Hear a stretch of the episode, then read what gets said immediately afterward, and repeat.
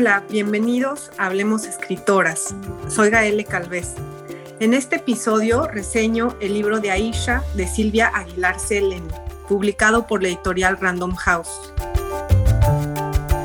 Esta novela cuenta la historia de muchas mujeres atrapadas en el ciclo asfixiante del patriarcado.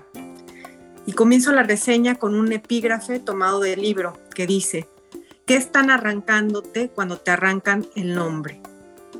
Para reconstruir la historia de su hermana desaparecida, Silvia Aguilar Seleni, Sonora 1973, recurre como Cristina Rivera Garza en El Invencible Verano de Liliana a las distintas voces de personas que estuvieron relacionadas con ella.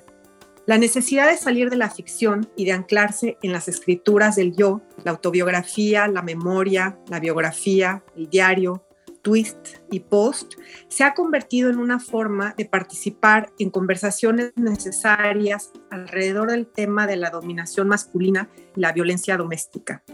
El libro de Aisha aborda el sometimiento como un progresivo abandono de todo lo que conforma la identidad de una persona, el nombre, las costumbres, las creencias, los afectos, los amores, la cultura, las memorias. ¿Qué queda cuando todo lo que nos constituye desaparece? Aguilar Seleni repasa las distintas capas del abandono que comienzan, y en esto también coincide con la estremecedora historia del feminicidio de Liliana Rivera Garza, al dejar el espacio familiar. Tal parece que fuera de una estructura imperfecta y sin embargo protectora cuando es el caso, la mujer queda inmediatamente vulnerable en un mundo que todavía no está hecho para apoyar y aceptar la independencia, la libertad y los derechos de las mujeres. La escritora intenta recuperar lo familiar y lo común en lo desconocido, en una hermana primero ausente, después lejana y finalmente extraña. Los testimonios, los objetos, las revistas, la red se convierten en informantes. Familiares y amigos delatan la brutal transformación de Patricia una niña y joven libre, rodeada de intereses y afectos, en Aisha, la mujer de Sayyid, un gran conversador que podía contar historias sobre el imperio otomano y recitar fragmentos de poesía sufi. Aisha ha abandonado casas y muebles, ropa y hermanos, novios y ciudades. Ha renunciado a todo, incluso a su nombre. De pequeña, dice la abuela paterna, como cualquier niña de su edad, mi Patti jugaba a la mamá. Acomodaba en hilera las macetas del patio y les decía que se portaran bien mientras ella iba al mandado. Se deslumbraba con las historias del rey Arturo, con Juana de Arco y claro, con la pequeña Lulú. Cuando sea grande, recuerda a la madre, me casaré con un chino y me iré lejos. Silvia, la narradora, la recuerda como una niña que tomaba un palo, una roca, y lo hacía chocar por los barrotes del barandal, poderosa, con un carácter de la chingada, dicen los hermanos. Su mejor amiga evoca su paso por la universidad, la toma de rectoría, sus primeros trabajos y luego la beca. Su exnovio menciona Pink Floyd, Santana, la huelga estudiantil, las largas sesiones de Fellini. Para su padre, su boda con ese hombre significó su comunión con el fanatismo. Según la hermana de Sayib, Aisha era joven y estaba dispuesta a entregar su alma y su obediencia.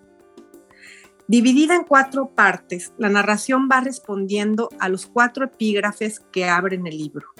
1. Nunca nadie hizo jamás buena literatura con historias familiares, de Ricardo Piglia. Lo primero que hace el texto es contradecir a Piglia. Toda la nueva literatura escrita por mujeres regresa a las historias familiares, plagadas de secretos, abusos o dramas. O a una historia como esta, donde cuesta trabajo entender qué lleva a una hija querida, con estudios, inteligente, a dejarlo todo. Ella decidió vivir así y para vivir así tuvo que abandonar lo que antes era. A eso ella le llama amor. 2. Yo te llevé, llevaría, estoy llevando a cuestas por mi vida. Con este segundo epígrafe, un fragmento poético de la argentina María Negroni, Aguilar Seleni manifiesta su amor por la sonoridad, las frases cortas, el lenguaje directo. La forma contenida y furiosa de contar su historia, también habla del amor por su hermana.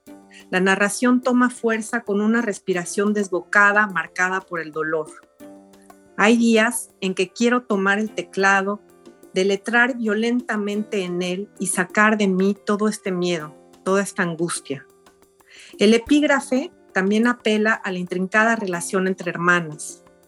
La transformación de la hermana mayor afecta a la menor. La ausencia es una carga y a la vez un vacío que la define. 3. Quiero contemplar, quiero ser testigo, quiero mirarme vivir. Te cedo gustosamente la responsabilidad como un escriba. Ocupa mi lugar. Goza si puedes con el relevo.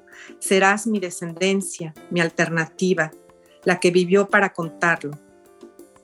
Este epígrafe de la uruguaya Cristina Peri Rossi define la perspectiva narrativa de la historia.